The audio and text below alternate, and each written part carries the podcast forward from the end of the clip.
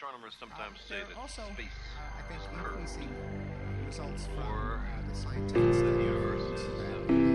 with United unbound. States, Whatever they talk about. anthropology, as they say, Let's imagine that we are perfectly flat. Neurociencia, Inteligencia artificial. filosofía, Antropología. lingüística, Psicología. Psicología.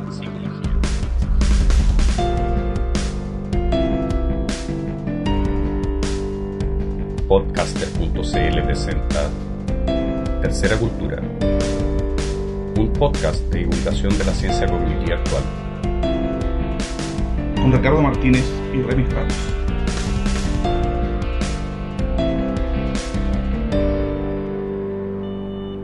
Hola, bienvenidos al sexto episodio de esta segunda temporada veraniega de Tercera Cultura acá en podcaster.cl. Ricardo, pregunta de rigor, ¿cómo estamos? Muy bien, Remy. ¿Tú cómo estás? Eh, bastante bien, debo decir. Bueno, o quizás no tanto, pero mejor no hablar de ciertas cosas, como decía... Igual vamos a hablar de esas cosas en, en los programas que vienen. Estamos aquí con Soledad Concha. Ella es especialista en educación, es doctora de, en educación de la Universidad de Boston, es directora de pedagogía media en la Universidad de Diego Portales. Y con ella vamos a iniciar un ciclo pequeño de dos programas eh, sobre educación en Chile y sobre bueno la relación de la educación con la ciencia cognitiva. La ciencia cognitiva es, eh, tiene como una de, su- de sus líneas de, de acción la, la educación. O y particularmente vamos a hablar de lectoescritura, y ahí ya tenemos un tema para discutir. Eh, el tema de la lectura en Chile y la escritura en Chile. Solea. Hola Ricardo, ¿cómo estás? Bien, bien, súper bien. Em, queríamos preguntarte en primer lugar eh, sobre el mismo concepto de lectoescritura. Que la lectoescritura, claro, siempre se ocupa esa palabra, pero tú nos contabas que en realidad no es tan así. Sí, o sea, yo creo que está en discusión, que cuando uno ocupa ahora el concepto de lectoescritura, inmediatamente saltan los especialistas porque a lo mejor lo primero es decir que se ha desarrollado tanto el estudio de la lectura por un lado y de la escritura por otro lado, que hoy día la mayoría de la gente está de acuerdo en que son dos procesos en sí mismos, con sus complejidades, con sus características, y que por lo tanto no hay nada que indique que porque yo sea un buen lector voy a ser un buen escritor, por ejemplo. Ahora, todavía se puede hablar, yo diría, de lectoescritura con, con, con cierta como corrección en términos de hacerle honor a la literatura cuando uno habla de primer ciclo, o sea, los niños que están en primero básico, ponte tú. Por ejemplo, cuando yo estoy aprendiendo en primero básico, no hay una distinción o una línea divisoria entre leer y escribir. ¿Sí? O sea, cuando yo aprendo a decodificar las letras, a saber que esta letra tiene asociada tal sonido, es una cosa que se hace junta la lectura con la escritura. Sí, O sea, no es un proceso transparente, como diríamos en, en términos de, de, ¿cómo se llama?, de, de entendiendo, digamos, la lectura y la escritura, digamos, como, como herramientas, no una cosa que esté todavía incorporada o integrada, digamos, dentro de la máquina cognitiva, algo que está en proceso de Exacto. adquisición. Claro, y en ese sentido la escritura, para abrir esto del primer ciclo de primero básico, la escritura cumple una función al aprender a leer, en la medida en que te permite como hacer consciente esto que es transparente. ¿sí? Sí. O sea, los niños usan el lenguaje sueltamente y, y les es transparente, es una cosa que se utiliza pero que no se ve. Entonces la escritura es lo que permite que tú te hagas consciente de este código Sí. y lo empieces a analizar, en el fondo como que se aquiete o se haga conciencia y entonces puedes empezar a trabajar la lectura. En ese sentido son como procesos solidarios. En, en No, es, como, es como el descubrimiento que hace de repente el niño de que, de que ese signo que es, eh, no sé, un palito con una guatita que es una P, eh, significa un sonido. Y, y de repente descubre que hay sonidos individuales y que no es todo, hay- aquí hay un punto que cuando nosotros hablamos, hablamos en un continuo. no- Exacto. No, no, no hacemos corte. Entonces la idea es división de palabras, incluso la división de palabras es una, Exacto. es una división arbitraria, hasta cierto punto, desde el punto de vista de nuestra percepción. Totalmente. Pero cuando hablamos, todo seguido. Es, es- sí, es Sí, pues. como un, un stream, como dicen los gringos. Ahí, ahí tengo un ejemplo lindo de un sobrino mío que me pedía, cántame cuandolas, me decía, cántame cuandolas. Y yo, quiero que es cuandolas. Y era cuandolas, estrellitas, ¿cachai, ¿no? Entonces, era, para él era un continuo. Entonces, él hizo... Lo que yo tengo la impresión de que él sabe es que esto se debe cortar en algún lugar, pero no tiene idea dónde se corta, digamos. No tiene concepto de palabra, lo que se Sí. dice. Los gringos le llaman así, concepto de palabra. Entonces, Claro. cuando yo tengo la conciencia de que existe algo que es una unidad discreta y que hay otras unidades discretas que están adyacentes en el fondo, pues esto se aquieta y empiezo a analizarlo. Entonces ahí todo un proceso. Pero, pero para volver a la pregunta inicial, digamos, de ahí para adelante, desde que yo ya tengo el código o, o he adquirido el código a nivel inicial, el- los procesos de escribir y de leer son, no quiero decir paralelo, evidentemente hay relación entre la lectura y la escritura, pero, pero son procesos en sí mismos, tienen didácticas que son específicas, es decir, yo enseño a leer de una manera, enseño a escribir de otra manera. Hay momentos en que se topan y pueden ser solidarias, pero son en sí mismos. Por eso discutimos los que trabajamos en esto que se hable todavía de lectoescritura. Además, eh, por si tú lo pensás en términos de educación, en términos de política pública, eh, es equívoco. Si yo digo lectoescritura parece que hubiera un problema, pero en realidad hay dos, ¿me entiendes? Sea, tú le No. pides a la, a la política pública que haga foco en dos cosas. Y de hecho todavía se puede desagregar más, porque Sí. sabemos, por ejemplo, que en lectura y escritura una cosa es eh, ser capaz de pasar en lim- limpio o, o leer en voz alta y Exacto. otra cosa es comprender. Que Sí. ahí, ahí creo que ese es un súper tema y tiene que ver con algo que, que es muy común como en el lugar común de la discusión en, en Chile, en, en todas partes, que es que saber leer simplemente me pone un texto delante, yo puedo pronunciar en voz alta lo que dice y estamos listos. Mm. Y, y en realidad es harto más complicado, o sea, Sí. se puede desagregar más todavía. Sí. Por un lado se puede desagregar, pero lo que tú estás diciendo también me hace pensar como en las concepciones que se suelen tener respecto de lo que es leer y escribir y cómo eso tiñe y ha teñido históricamente, digamos, cómo se enseña a leer y escribir. Entonces, eso se ve hasta hoy día, digamos, cuando tú veis la disputa eh, que ha habido a lo largo de la historia, porque tú con, en relación al currículum del lenguaje, cómo hay, hay ciertos grupos de gente que consideran que ponte tú, hay que leer en voz alta y que leer en voz alta es una cuestión que paga para la, para la comprensión de lectura. Y está el otro grupo que dice que no, eso no tiene nada que ver porque la lectura es una cosa mucho más compleja, es mucho más situada, eh, es mucho más cultural, ¿te fijáis? Es decir, eh, son maneras de entender este proceso y que tiñen opciones pedagógicas ahí. Y es re complicado, digamos. Es, es, materia de debate, eso es lo que quiero decir. Claro, claro. Eh, a mí siempre me llama la atención el, uso que se hace de, los resultados de las pruebas internacionales. El, más clásico es el de el- este ejemplo del, del ítem de la prueba IALS, de la prueba de- del test internacional de alfabetización de adultos, donde había un- una pregunta relacionada con un texto. Había que leer un texto que era una instrucción para, para hacer una mamadera con leche en polvo ¿Ya? y había unas preguntas asociadas y algo así como de cada cinco chilenos solamente dos pudieron contestar correctamente esa pregunta. Mm. Y de ahí se saca la conclusión de que los chilenos no somos capaces de entender, Donde no sabemos leer de frente claro, que no sabemos Pero leer. esa cuestión caló en la opinión pública como nada en la historia. Es sorprendente. Ese ejemplo o sea, es el ejemplo tú en más- Chile levantáis una piedra. El otro día me pasó, que creo que te conté que fui a comprarme un helado y, me entre- y había como un flyer de la heladería y estaba lleno de falta de ortografía. Y yo le digo a la niña, oye, si te interesa, porque no lo puedo evitar, esta cosa tiene falta de ortografía. Y me dice, bueno, pues así está la educación en Chile. ¿no? Entonces, da lo mismo, cualquier persona, el taxista, el que va caminando por la calle, esa cuestión le caló tan hondo que ya es un lugar común. ¿Te fijas? Es como pelar escalona, está de moda, todo el mundo lo hace. claro. De hecho, bueno, está este grupo de Facebook de... ¿Cómo se llama el grupo ese que tiene? Yo, ya a mí se me erizan los pelos cuando escri- eh, eh, veo escrito a ver en vez de a ver. ¿Ah? Sí. Sí, no, este grupo de. Facebook que tiene las faltas de ortografía, la que- cosas vistas en la calle, creo que sí. Sí, hay otro, Ah, claro. ¿y recogen Eh, no, no, hay varios, hay varios, hay varios grupos de Facebook de ese estilo que hacen como ese tipo de, Así de como- captura. Y claro, es lo que más llama la atención, pero sabemos que la cuestión es mucho más, mucho más complejo que eso. O sea, Ahora, hay, hay una cosa buena en eso. Es decir, es tanta la conciencia que efectivamente ha venido aparejado con un montón de políticas públicas y si hay algo que se ha trabajado en Chile es comprensión de lectura, tú lo sabes. Versus ponte tu escritura, que está Sí. invisibilizada completamente con estos conceptos como lectoescritura, digamos, que la dejan...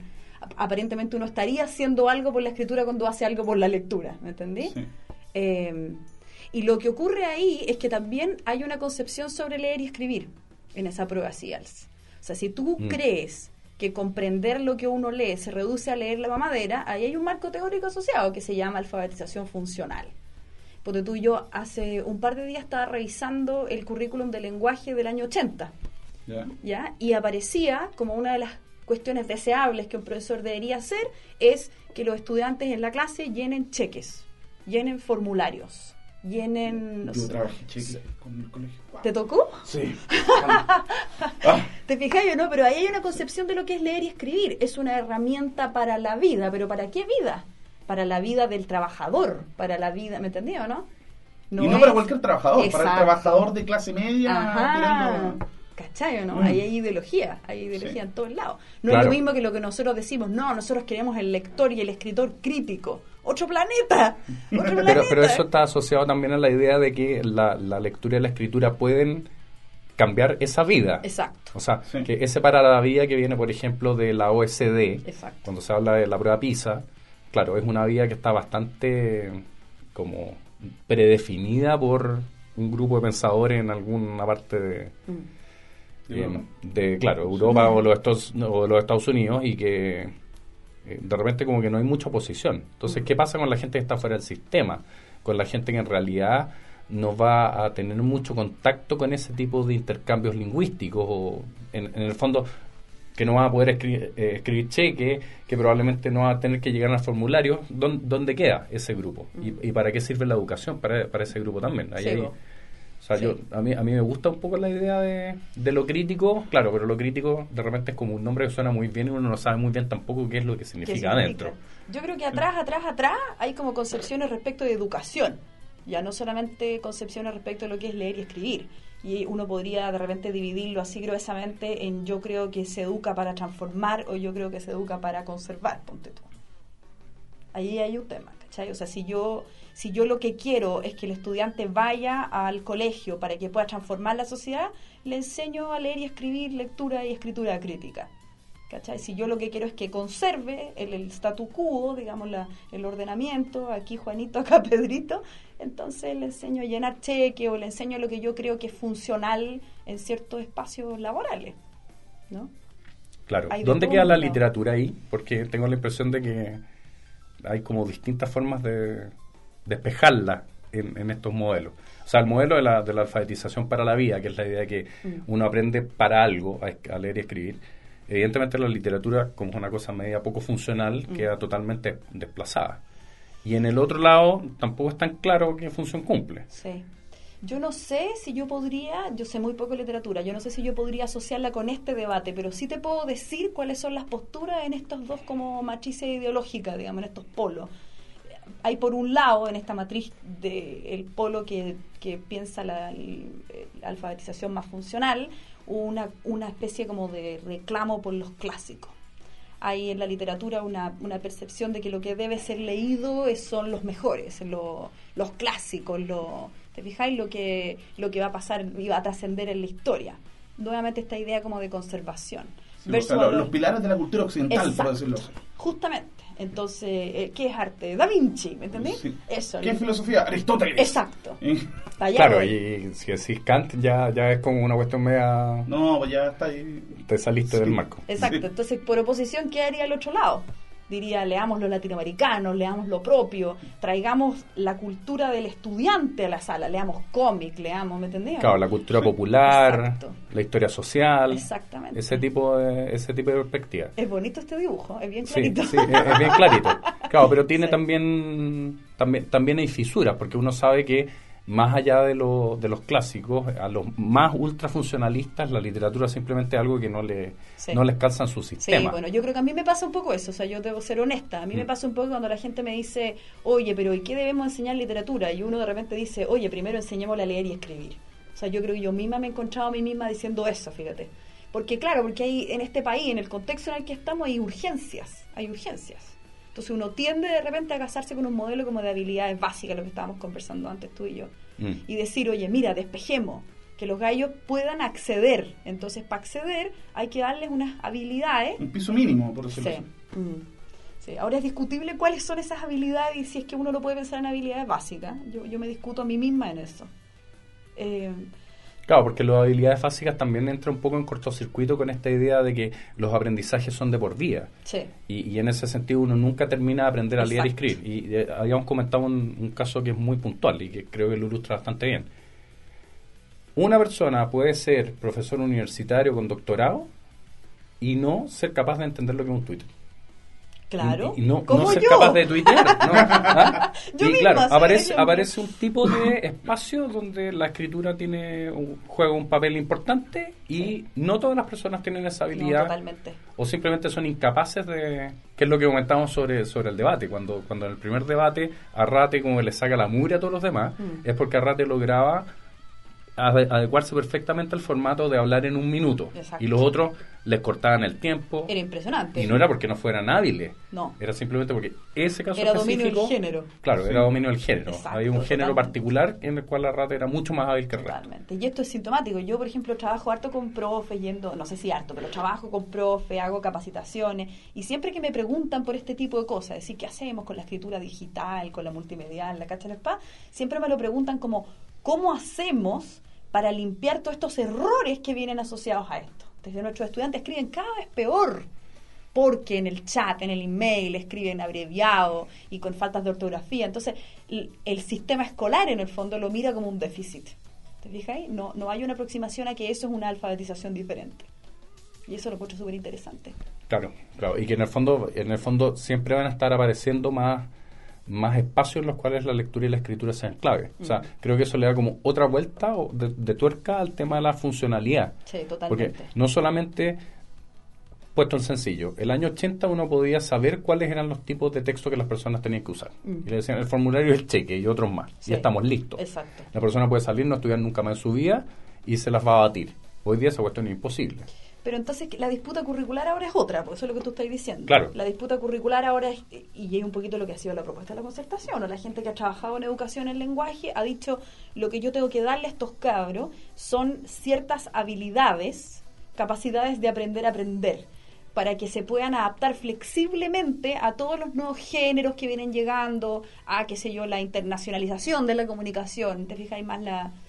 Versus esto otro que es decir, mira, he aquí un corpus definido y limitado de textos que ellos deben E poder... invariable, e claro. invariables. E invariables. Claro, en el fondo es un poco lo mismo que conversábamos con Daniel hace un par de programas, que con Daniel estábamos hablando sobre administración del tiempo y en el fondo la ideología del modelo que nos presentaba, que era un modelo en el cual simplemente llega una tarea y uno la pone en un listado y la trata de resolver de inmediato. Se llama, ¿cómo se llama el sistema? GTD. se GTD. llama. Eh, Getting Things Done. se llama Claro. Y, y ese modelo era un modelo que claramente estaba orientado a resolver problemas del mundo de trabajo 24 por 7, donde uno no sale a las 6 de la tarde a su casa y se olvida del trabajo, sino que le llega por el, no sé, BlackBerry un mail que tiene que resolver antes de las 8 de la mañana y por lo tanto uno está demandado permanentemente por nuevas cosas. Exacto. Aquí pasaría lo mismo, Sí. estamos siempre demandados por nuevas como rutinas o adquirir ciertos procedimientos que no conocíamos con anterioridad y necesitamos ser más hábiles en términos como abstractos y no tanto saber tantas cosas puntuales. Es verdad, pero no sé, esto es muy específico, pero a mí a mí me surge la duda entonces de qué es lo que habría que enseñar. Porque existen estas como habilidades básicas que a mí me permitirían adaptarme a cualquier género. Yo creo que no, o sea, por ejemplo, yo tengo un doctorado y no puedo escribir en Twitter, no lo entiendo, no entiendo las convenciones que tiene. Entonces, yo tengo habilidades para leer y escribir, supongo que claramente, pero pero hay cierta como cultura discursiva que se construye en torno a estos discursos nuevos, estas nuevas, que no es solamente la estructura, si bien uno podría decir sí, ok, todo texto tiene una estructura, cierta coherencia, ¿te fijas? pero esas cosas ya no, eso- se eso universalizan. Es, es poco, porque, porque ¿Cachai? uno tiene que saber a quién le está escribiendo, cómo es la Exacto. audiencia. La audiencia es cada vez más compleja. Si escribo en Twitter, estoy hablando con puros periodistas, Exacto. que son tipos que son eh, líderes de opinión y por sea, ¿Quiénes son? ¿Quién es este interlocutor? ¿Qué es lo que qué es lo que se usa? ¿Cuál es el estilo? Yo no tendría idea. O sea, yo creo que escribiría una cosa enferma y latera y todo el mundo me taparía así, fome. ¿Te fijáis? No entendería, escribiría como el lenguaje académico, no sabría transportarme para allá. Entonces, no sé si existe lo que estoy diciendo, algo así como una habilidad básica. Yo creo que cada vez que uno se mete a nuevo discurso hay como una enculturación en ese nuevo discurso también. Claro, y eso es algo que eh, me gustaría que pudiéramos conversar en el segundo bloque, que es el tema del choque de cultura, y que está, a mi juicio, eh, es un poco la, la, eh, gran parte del origen de lo que fue la, la revolución de los pingüinos. O sea, los pingüinos se organizaron porque venían de una cultura en la cual había mucho más redes potenciales de formar, Sí, eh, donde tenían mucha más información. O sea, para mí el, el gran indicador de que la revolución de los pingüinos, eh, Internet fue una de sus claves, es que la entrada de Wikipedia sobre la revolución de los pingüinos es la mejor entrada que existe sobre algún tema que yo haya leído. Tiene, no sé, 200 textos de, de referencia, está totalmente bien hecho toda la secuencia histórica, eh, los, los conflictos que había adentro, las complejidades que tenía, y En claramente lo escribieron ellos. Wikipedia. Sí. Ah, no, es que yo no Revolución de los eso. pingüinos Wikipedia y es uno de los textos, pero así como para dar como ejemplo de una buena como un escritura. registro. Claro, Sí. y eso lo fueron haciendo ellos mismos. Escritura colaborativa con un peer review, digamos, eh. Pero muy, la muy marcha, bien automático. hecho. Realmente es una entrada pero preciosa y que muestra el nivel de articulación y de sofisticación que tenían estos cabros.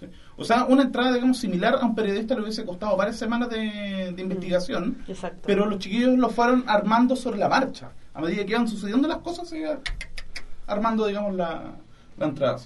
Qué genial. Bueno, yo creo que llega la hora de pasar Fricazo. nuestro fricazo. Hablando de los pingüinos y de los colegiales, vamos a escuchar un cover que es de nuestro querido amigo Miguelo, con el cual ahora hay que estar de buenas porque está como No. vinculado a, No.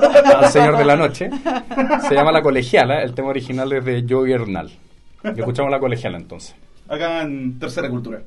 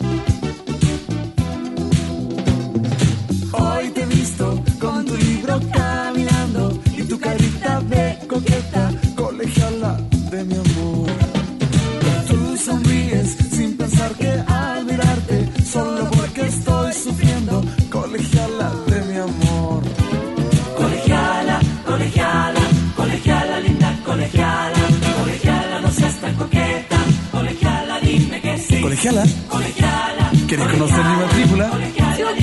Mi matrícula. Matricúlate conmigo. no, no, no, no, no me interesa. Te va a gustar, ¿ah? No, no estás loco. Sí. Oye, ¿cómo se te De ocurre? verdad, en serio. No. Bueno, ya.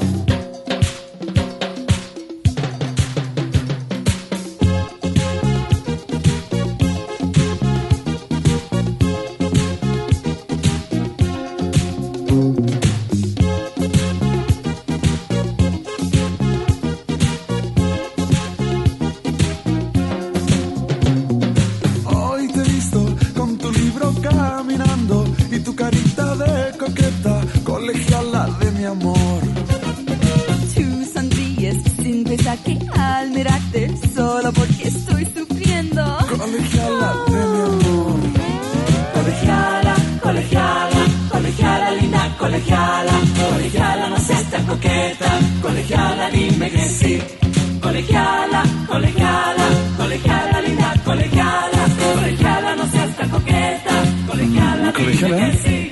¿te gustó mi matrícula? ah? La verdad, la verdad es hermosa. ¿Quieres matricularte conmigo entonces? Sí, Es la mejor escuela. sí. ¿Y dónde queda? En la calle Vida. Esquina Amor.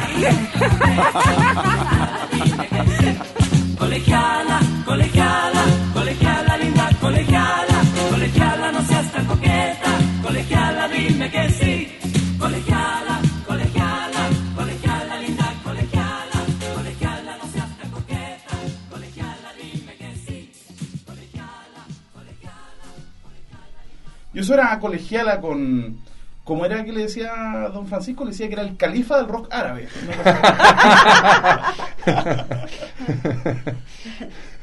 bueno, eso era Miguelo acá en Tercera Cultura. Fricazo, digamos, a la altura de episodios anteriores.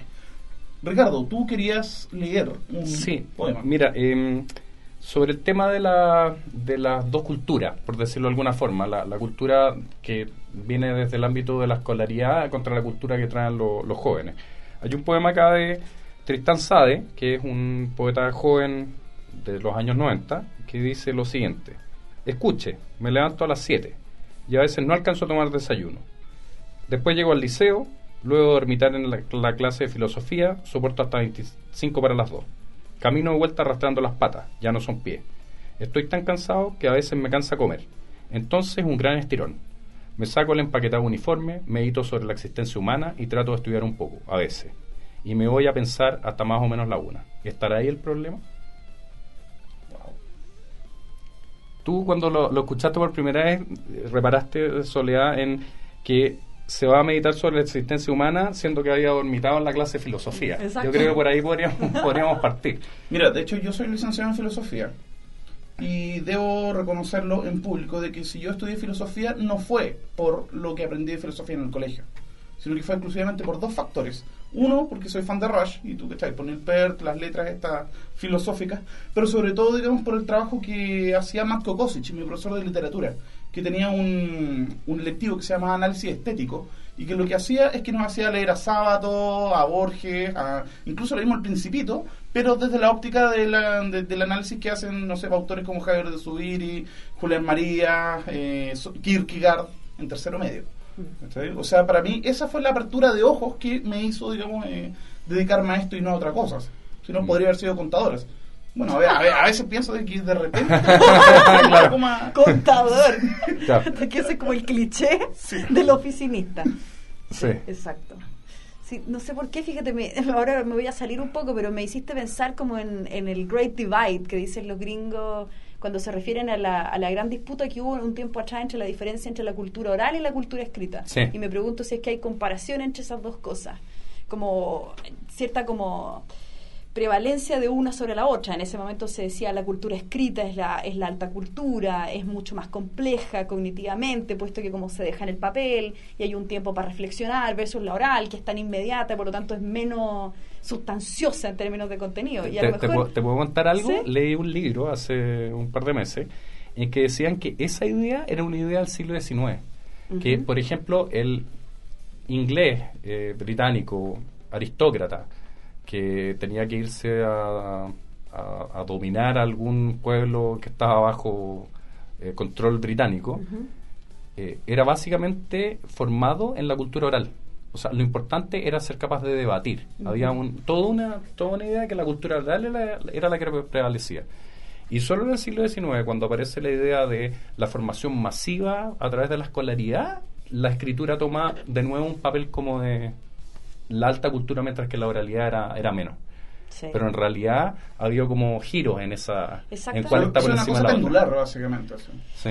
Sí, yo encuentro que es interesante porque lo que se decía en ese momento de la cultura oral a lo mejor es parecido a lo que se dice hoy día de la cultura como de los medios, de estos géneros que estábamos hablando antes que se producen en los medios, como si ahí hubiese menos sustancia, como que si lo que se dijera es mucho más de lenguaje familiar y menos de lenguaje académico, por lo tanto hubiera como menos prestigio, menos complejidad, insisto, sofisticación cognitiva. Y los que la defendían y que históricamente, digamos, la han defendido hasta el día de hoy, porque todavía no es que esté resuelto el problema, dicen que no, que por ejemplo grandes culturas indígenas donde había un gran uso de metáfora y figuras literarias y que el rol del, del que escuchaba era mucho más complejo que el rol del que lee, puesto que tenías que mantener en la mente una gran cantidad de información y hacer muchas más inferencias porque había eh, como, una, como un pacto de lectura, como dicen en literatura, mucho más complicado, etcétera. Entonces me pregunto si eso es, es un símil, digamos, de lo que estamos conversando ahora. Claro, de la, de la división como entre estas dos culturas. Podríamos hablar de la cultura de los jóvenes que están eh, dentro del sistema escolar contra la cultura de quienes los están educando. Exacto. y Entonces, ahí hay un cortocircuito, eh, Claro. claramente hay un cortocircuito. Sí, sí, y yo trataría como de, de- de discutirlo en, en toda su extensión, en el sentido de que de qué está hecha cada una de esas culturas, ¿te fijáis? Eh, más que abordarlo al tiro desde la perspectiva, entonces, ¿qué debería ser la educación? ¿Me entendí? O sea, yo ¿de qué está hecha esa, esta cultura escrita, digamos, esa alta cultura, para ponerle un nombre? Entonces, yo que trabajo escritura, te puedo decir, bueno, se ha estudiado que, por ejemplo, hay cierto uso del lenguaje que es distinto al uso del lenguaje de la oralidad. Entonces, si tú lo pensáis comparando, por ejemplo, un texto, un paper, de un texto que tú le mandáis a alguien en el chat o un email, y lo que teóricamente se ha hablado es de discurso contextualizado versus discurso descontextualizado, por ejemplo. Que quiere decir básicamente que cuando yo te hablo en el chat, tú y yo compartimos tanta eh, información en común que yo puedo usar menos cantidad de palabras, ¿cierto? Sí, o sea, nos enfocamos en, en las cosas significativas, en las diferencias, asumiendo ese Exacto, piso como as- exacto. Y el Sí. piso como Hay un background, que es un trasfondo. Y el trasfondo es tan gigantesco que yo puedo ocupar menos palabras. Y al ocupar menos palabras, gestiono menos cantidad de palabras y por lo tanto tengo una sintaxis, una gramática más simple.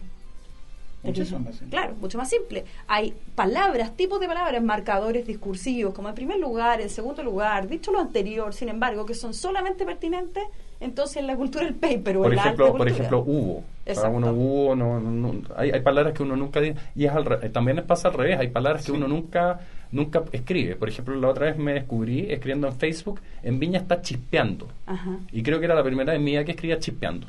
Pues Claro, no una palabra es que una uno palabra- ocupe. Exacto, esa es la cuestión. Entonces hay una cuestión de precisión léxica también. Entonces en la medida en que yo tengo que escribirle a un otro que no comparte este background conmigo, ocupo una, una- un vocabulario, un léxico mucho más preciso. Si tú lo pensáis, es lo mismo que pasaba con la cultura oral versus la cultura escrita. De hecho, hay un, un trabajo de un, creo que es gringo, que se llama Denny, que hace una distinción entre la cultura escrita y la cultura oral, que tiene que ver con el fondo la, la evolución del hombre, cuando las ciudades empiezan a hacerse ma- más, grandes. Entonces, en la medida en que crece la ciudad, avanza el lenguaje eh, en el sentido de que ya no comparto el piso común que tengo, por ejemplo, cuando hablo en mi familia, que puedo hablar con dos o tres palabras y todo el mundo me entiende. Entonces se empieza a complejizar la gramática, se empieza Yo, a te- yo tengo el la teoría de que la novela surge por eso. O sea, el origen de la novela, de la novela moderna, tiene que ver con que crecen las ciudades. Y por lo tanto hay muchos discursos distintos, hay muchos registros, hay muchas formas de comunicarse. Ajá. Ya no estamos todos conectados. Exactamente. Eh, los, los lingüistas poblacionales muestran que cuando una población de hablantes es pequeña y están todos intercomunicados, la cantidad de variaciones que hay es muy baja. Exacto. Y cuando la, la sociedad es más grande, la, la variación sube. Al punto que, por ejemplo, los piraja, que es esta, este grupo humano que vive en el Amazonas y que tienen un lenguaje muy, muy restringido en términos de sus recursos, tienen algo así como 11 sonidos distintos. En cambio, en el inglés hay del orden de varias decenas. Mm. Sí, ¿Por qué? Porque el inglés se habla en muchas más partes y hay mucha más variación. Exacto. Y eso que pasa con los sonidos, pasa con las palabras, pasa con la estructura sintáctica, etcétera.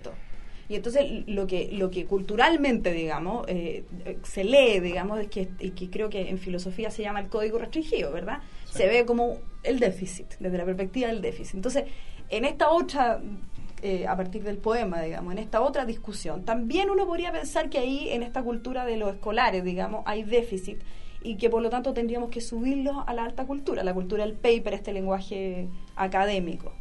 Y entonces, eh, a mí me parece que hay una discusión que es como ética en el fondo Mm. de esto. Yo considero que todavía la alta cultura funciona con este tipo de discurso académico. Y por lo tanto yo creo que éticamente debería yo darle la llave a este estudiante para que acceda a ese mundo.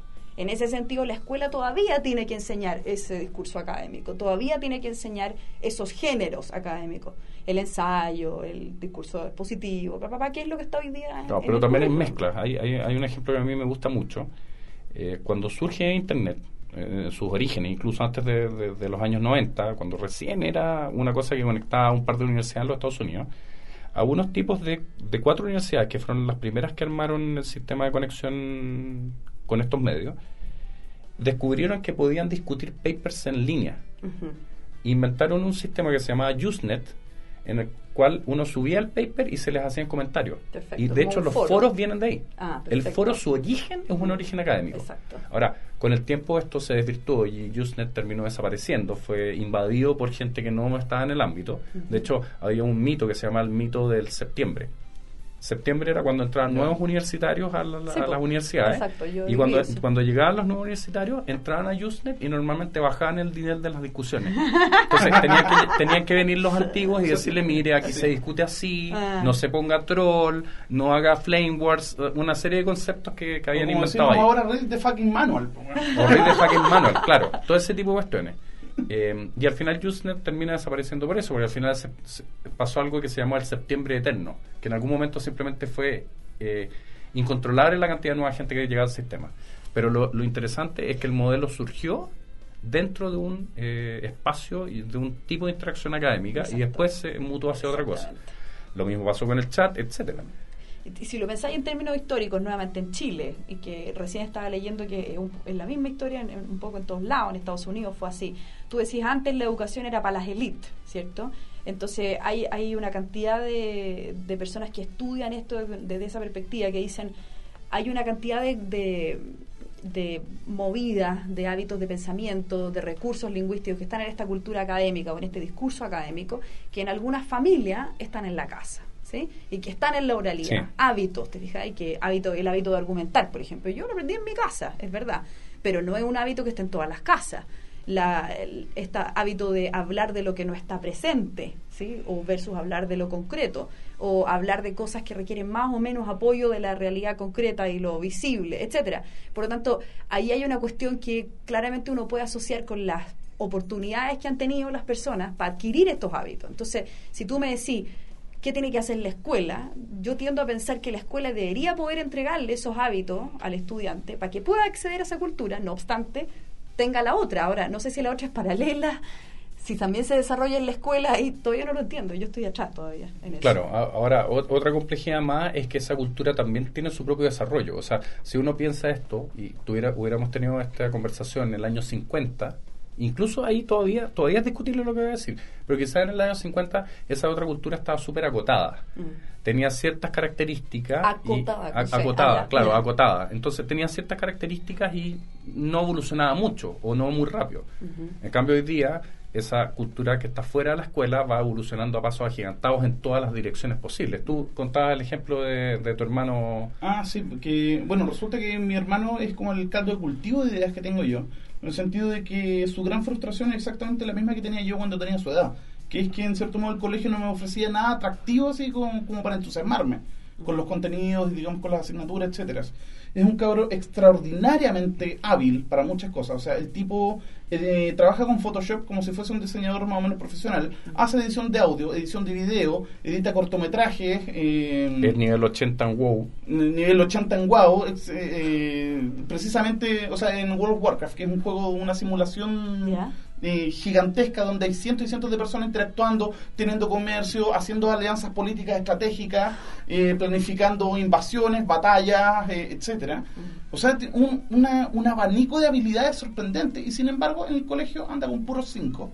Porque muchas veces, no sé, pues llega un profesor de literatura y lo mandan a leer un libro y él se lo estudia, ve lo de los personajes, argumento, trama, influencias y le salen con preguntas de interpretación que nunca les dijeron cómo interpretar. O sea, ya casi, casi con cosas de hermenéutica filosófica. así Mm. Sí, que- sí. Pero es que lo que pasa es que ahí detrás hay una concepción de que hay ciertas habilidades, lo que hablábamos antes de las habilidades básicas, de ciertas habilidades que son mínimas. Antes nosotros teníamos una prueba de aptitud académica y Claro. en esa prueba de aptitud Sí. había ciertas habilidades que era sintetizar, inferir, ¿te fijas o no? Sí. Eh, habilidades asociadas al léxico, etcétera. Entonces, claro, lo que le están pidiendo, honestamente, es lo mismo que le pediría yo en una clase de literatura. Haga estas operaciones que se han llamado de nivel superior y que son básicas para poder moverse en este mundo como de la alta cultura. sí. Ahora, ¿qué hace la, qué hace la escuela con lo otro? Bueno, la escuela parece un dinosaurio al lado del otro, al lado Sí. de los cabros son de lo que son capaces de hacer hoy día. No, y se tratan de inventar soluciones como la del aprendizaje significativo, que trata de conectar los dos mundos, pero normalmente el profesor que está haciendo aprendizaje significativo No tiene idea. no tiene idea del cómic que, que le está presentando a los cabros. Exacto. Sí. Y lo ocupa para entretenerlo, para que sea más Claro, cumple funciones como decorativas, no estructurales. Exacto. Llámenme Pancho. así. Claro. Bueno, y bueno, de hecho yo también cometí ese error muchas veces y me da cuenta de que lo que pasaba es que se me subían al piano y el aprendizaje significativo no ocurría. O sea, de hecho pasa de que cuando uno utiliza estrategias, digamos, para hacer más llamativo el tema que uno está tratando, muchas veces lo que se queda, digamos, es el, es el gimmick ¿Cachai? Sí. Y no el contenido probablemente tal. Exacto. de hecho, yo de- caí en cuenta de ese detalle a propósito de un fenómeno de un YouTube que es una. No sé si te han mandado el link. Una tipa que se llama. Un canal que se llama Hot for Words. Sí, que es una lingüista eh, rusa. Eh, estupenda, ella que enseña, digamos, en, en la etimología Filología. de las palabras, filología. Pero el tema es que muchas veces me acuerdo de los videos y después no me acuerdo de la. De lo que está Claro, porque, hablando. porque hace- eh, explica el origen de una palabra en bikini, es como es una especie como, de, no sé, arenita o fallon, Sí. y explica las palabras y es como la lingüista más famosa Pero del qué mundo. solución más pelotuda, es como eso, ¿quién era eso que hacían un noticiario en pelota? En- bueno, los rusos Sí, también. po, Exacto. No, a mí, a mí me parece que, que, que, claro, que uno no lo puede... Lo que pasa es que los profesores no tienen idea de este otro mundo, ¿no? Entonces lo ocupan para ilustrar, etcétera Y es una ridícula en el sentido de que no produce que se hable en la escuela realmente o que se analicen estas nuevas eh, maneras de comunicarse. Entonces, a lo mejor, pensando, y esto es un tiro al aire, a lo mejor uno podría pensar un currículum más como de la teoría de los géneros. En ese sentido, como... Bueno, es algo que- eh, Sí, ¿te fijáis? Hemos conversado muchas Que veces. es una sí. cosa que nosotros con Ricardo hemos conversado, porque ahora lo que aparece es un, es un currículum basado como en las habilidades. Entonces aparece esta distinción entre tales y cuales habilidades que suelen ser más, como hablábamos, de este eh, discurso académico. Pero ¿qué pasa si es que yo hago un currículum basado en los géneros? Y entonces lo que yo hago en la clase de lenguaje, digamos, es ver estos distintos géneros y comprenderlos, comprender sus No, convenciones. y, y complejizarlos no, porque uno de repente cuando habla de género dice, ah, vamos a reducirnos a ver, ya tiene inicio, desarrollo y fin, Claro. uno pone un título acá y, y, y cae en la estructura, cuando Exacto. en realidad el género trata de resolver problemas retóricos, Ajá. cómo voy a convencer al otro, Exacto. cómo me comunico con la audiencia, cómo, cómo interactúo en términos de poder, y esas cosas en general no se... Mira, estamos, estamos haciendo tiempo circular. Ahora voy a volver al origen, a la primera pregunta, ¿qué es leer y qué es escribir? Y si tú te fijáis, si uno realmente adscribe a una manera de entender la lectura y la escritura como un fenómeno que no solamente es cognitivo, sino que también es social y cultural, debería ya hacerlo así. En la medida en que lo que yo traigo a la clase es la complejidad completa de este discurso. ¿Quiénes lo producen? ¿Te fijáis cuáles son las convenciones? ¿Por qué canales se transmite? ¿Qué se espera de mí? ¿Qué rol ju- juego yo cuando escribo en este género y qué rol juego cuando cumplo en el otro? ¿Cuánto sabe el que me va a escuchar o, o qué sé yo? Se ¿Qué vincula mucho con, con lo que hemos hablado muchas veces y con algo que dice Guillermo Soto. Guillermo Soto dice que los géneros son tecnologías cognitivas y que producen como extensiones mentales. Vale decir, funcionan igual que, que las otras herramientas cognitivas externalizadas. El género me resuelve muchos problemas. Sí, Muchas veces yo no puedo resolver un problema si no sé cuál es el género en el que lo tengo que hacer. Exacto. No sé, se me echó a perder una aspiradora. ¿Cómo lo resuelvo? Si sé que hay un género en particular que cumple ciertas funciones en la sociedad, que tiene ciertos recursos y movidas retóricas, yo puedo, qué sé yo, escribir una carta de reclamo a CERNAC o a línea directa y logro conseguir mi objetivo. Si no lo sé, naufrago. Mm. Y No, muchas claro. veces eh, es el problema que tiene la gente que no tiene la escolaridad suficiente o el sistema escolar no lo ha apoyado de la forma que debería apoyarlo. Mm. Entonces naufragan porque no saben qué seleccionar de todas las opciones que existen o simplemente no saben que existen esas opciones. Sí. Y ahí dentro, bueno, nuevamente, podríamos discutir si es que hay cuestiones que son transversales a todos los géneros. Podríamos discutirlo. Que siempre hay interlocutor, que siempre, ¿me entiendes? Que es un poquito lo que pasa hoy día. Tú te miráis las clases de lenguaje hoy día y parecen como de teoría de la comunicación. Sí, en está eso. el emisor y acá está el receptor y acá está el mensaje. Como si de verdad con explicar ese como ABC yo podría pasar al uso. Ya, ahí hay un Sí. supuesto que en el fondo es un salto mortal en el aire, digamos. Efectivamente, yo creo que no pasa eso. Que queda como en esta explicación teórica y, y- y- y no en esta comprensión del género en toda su complejidad, en su uso real. No obstante, el currículum actual adscribe a un enfoque comunicativo que yo creo que todavía sería Sí. vigente. ¿Qué va a pasar ahora? o sea, bueno, Ya tengo que hacer esa pregunta. Chao. me retiro. ¿Qué va a pasar ahora? Eh, si uno pensara que es una vuelta, ¿sí? A lo mejor uno podría pensar, eh, mirando, por ejemplo, el currículum de los 80, que podríamos, en, en el nivel inicial, por ejemplo, volver a pensar que aprender a leer y a escribir son cuestiones que se estudian desde lo mínimo a lo máximo. Entonces, Claro. primero el sonido, después la letra, después la sílaba, que son cosas exacto, que son las cosas que se ocupaban antes. Que por ejemplo podrían aparecer eh, eh, didácticas de la lengua descontextualizadas. O sea, justo el contrario de lo que estamos hablando ahora. Sí. Entonces que podríamos estar... Yo vi ayer un video de una profesora haciendo clase y entonces le decía a los niños, ¿cómo suena la M con la A? Y los niños, ¡ma! pero siempre había dos o tres que decían em, ¿ya? Y de repente dijo, ¿cómo suena la n con la o? Y todos los niños dijeron no, porque por fin había contexto significativo, ¿me entendí? Porque dijeron no. ¿ah? Porque dijeron no, exacto, porque dijeron Claro. no, ¿te fijáis? Entonces, Claro. esas prácticas Claro. descontextualizadas de mezclar fonema y, y ver su grafía sin asociarlo al nombre del niño o a un texto significativo, a un cuento que le guste o en el caso de estos estudiantes a los tipos de texto que efectivamente producen. Si hubiera una vuelta, podría haber una vuelta para allá. En la literatura lo que conversábamos antes, a lo mejor habría una vuelta a los clásicos. Claro. ¿ya? Ahora, no sé, supongo, eso es lo que pasaría si es que volviéramos atrás. Ahora, ¿hay síntomas? Hay síntomas. O sea, yo creo que estas son maneras de entender la didáctica de la lengua que están asociadas con machismo ideología y que persisten en el tiempo. No obstante, las campañas políticas ahora parecen pasadas por agua como si no tuvieran ideología, ¿sí? Pero yo creo que las ideologías están ahí y ahora van a empezar a aparecer. Sí, claro, no. De hecho, empezaron a aparecer rapidito. O sea, básicamente yo descreo absolutamente de que haya maneras como basadas en la ciencia o en la evidencia científica de cómo se enseña que vayan por la vida sin ideología. ¿sí? O sea, yo creo que hay machicias ideológicas que optan y manejan los datos para allá o para acá de acuerdo a lo que creen, ¿me entendí? En ese sentido uno podría pensar que ciertas de esas cosas que se asocian con estas machicias ideológicas podrían prevalecer. De hecho, ha habido debates recientes en educación, tú lo sabes, respecto de la velocidad lectora y cosas Claro. que, que de verdad tienen mucho más que ver con, con técnicas, con metodología, tienen mucho más que ver con concepciones más amplias de lo que es leer y escribir y de para qué se va a la escuela y todo lo que hablábamos antes. Sí. Podría ser. Espero que no. Esperemos. Esperemos que no. ¿Remis? No, estaba revisando unas cuestiones en una página web que no voy a mencionar cuál era, pero creo que tenemos, como decía mi abuelo, tenemos bastante paño que cortar acá en este asunto. O sea, yo creo que en vez de dos van a ser tres o cuatro programas sobre educación. Bueno, estaba leyendo precisamente, digamos, eh, ciertas afirmaciones que la verdad es que me... no sé, me... Ah, filo, ya. Bueno, el programa de hoy eh, llega hasta acá. Vamos con un tema ahora. Nos agradecemos, a, eh. agradecemos a Soledad, digamos, su, Gracias. su participación. Lo pasé y- muy bien, gracias. Sí, es muy entretenido hacer podcast. Sí. Sí. Y vamos con un tema. Vamos a escuchar a una canción de los 80 que se llama Johnny Can Read de Don Henley, que es una canción que trata justamente de estos, de estos temas, de los choques culturales. Y mm, vamos a poner el, el texto del- de la canción en, en el blog para que vean cómo desde esa época y antes incluso está el, el conflicto entre qué es lo que aprenden las personas en su vida cotidiana y qué es lo que aprenden en el colegio. Exacto. Bueno, entonces nos vemos la próxima semana en un nuevo episodio de Tercera Cultura. Ricardo, Soledad. Chao. Muchas gracias. Chao. Chao.